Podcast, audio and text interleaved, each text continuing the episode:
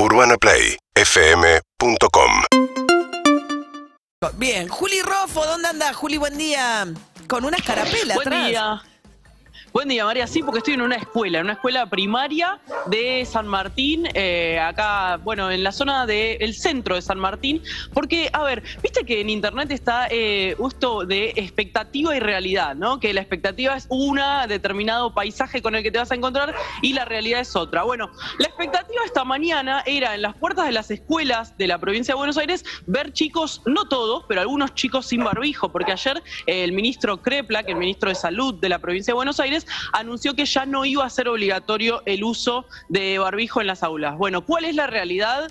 Barbijo total, 100% de barbijo, y no solo tiene que ver con, eh, bueno, las decisiones que cada familia tome o que cada chico tome, esto lo confirmé tanto en la entrada de esta escuela pública como acá nomás, muy cerquita, hay una escuela privada y también todos los chicos eh, estaban con el barbijo, tiene que ver también con que desde la escuela no les bajaron a los chicos ninguna indicación formal, porque a su vez eh, ni los docentes a nivel gremial, ni los directores de las escuelas a nivel ministerial, digamos, del área de educación ya de la provincia de Buenos Aires, recibieron todavía ninguna comunicación que formalice esta comunicación, eh, esta información para decir, bueno, que los chicos si quieren se saquen el barbijo. Nada de eso pasó todavía, con lo cual eh, los chicos siguen entrando a la escuela con su barbijo bien puesto, eh, la- los docentes también, el, el equipo docente también. Entonces el paisaje es como que vos llegas a la puerta de la escuela, están los padres, madres sin barbijo. Eh, y los chicos con el barbijo puesto listos para entrar.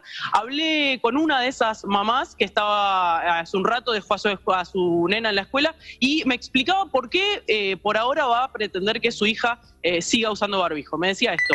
Todavía no nos informaron nada. De todas maneras, yo hablé con mi hija le dije que por seguridad no se quitara el barbijo por muchos temas. Yo trabajo en una farmacia y sé que todavía sigue habiendo casos y bueno, por seguridad de todos, por el momento le dije que no se lo quitaran. Mirá, 2.000 casos hubo ayer en todo el país, entonces por ahora, a pesar de la disposición del Ministerio de Salud, como no se comunicó a Educación seguramente y no bajó a las escuelas, siguen entrando en provincia con barbijo. Juli.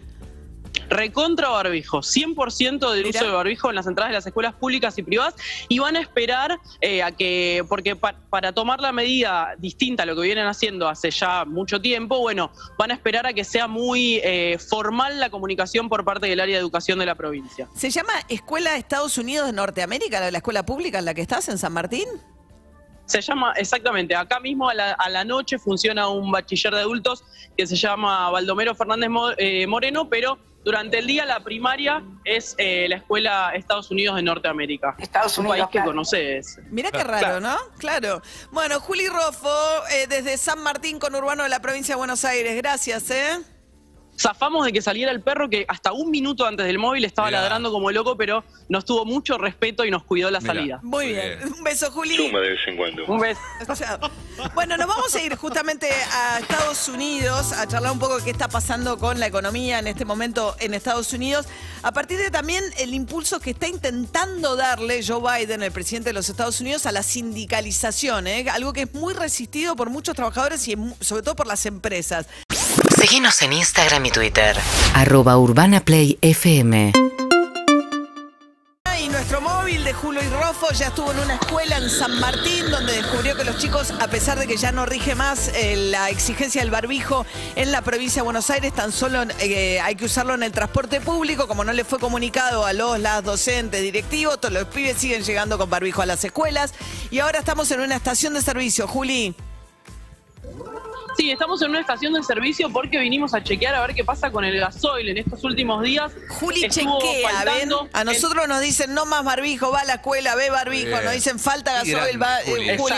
Un servicio a la comunidad. Chequeadora. un servicio a la comunidad. Un servicio a la comunidad. Sí, de hecho, arranquemos por un relevamiento que hice ayer. Llamé a 10 estaciones de servicio de la ciudad de Buenos Aires Mirá. y en tres no tenían gasoil eh, y no sabían cuándo iban a tener. Ahora en esta de San Martín, en la que nos vinimos a ver qué pasaba, eh, hoy tienen gasoil, hasta ayer no tenían, recibieron a la tarde-noche eh, más, eh, bueno, más gasoil justamente para reponer. Y por ahora tienen, pero bueno, lo que me dicen es que hay un cupo y que lo que está pasando es que por un lado estamos en eh, época de cosecha en la zona eh, de explotación agrícola del país. Entonces, eso implica una demanda enorme porque las cosechadoras, los tractores, tienen un consumo de gasoil muy alto. Eso por un lado. Por otro lado, lo que pasa es que la oferta está eh, más escasa que en otros momentos. Se descalzó el precio del petróleo respecto de el precio al que se venden los combustibles en la Argentina y eso genera que haya menos importación de combustible. claro, no, y que las petroleras prefieren exportar antes que volcarlo al mercado, donde dicen que están 40 pesos atrasados respecto de lo que debieran estar cobrando el litro de nafta. Eso es lo que dicen las petroleras.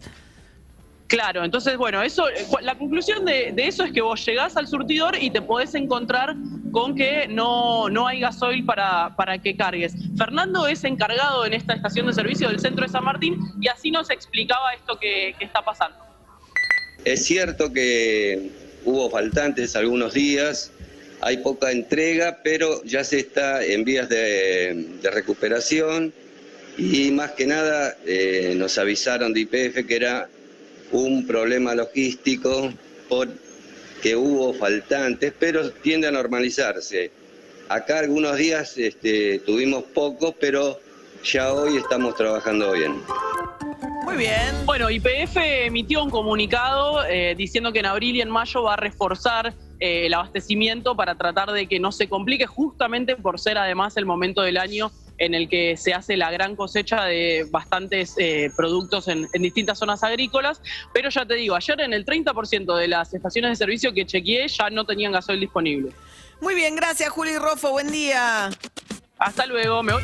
¿Te vas? ¿A dónde? Espera, que no se te escuchó con olor a nafta. Ah, ok, ah, perfecto. Ahí va. Así es la calle, así es el trabajo del móvil. Gracias, Juli. Hasta luego. Síguenos en Instagram y Twitter. Arroba Urbana Play FM.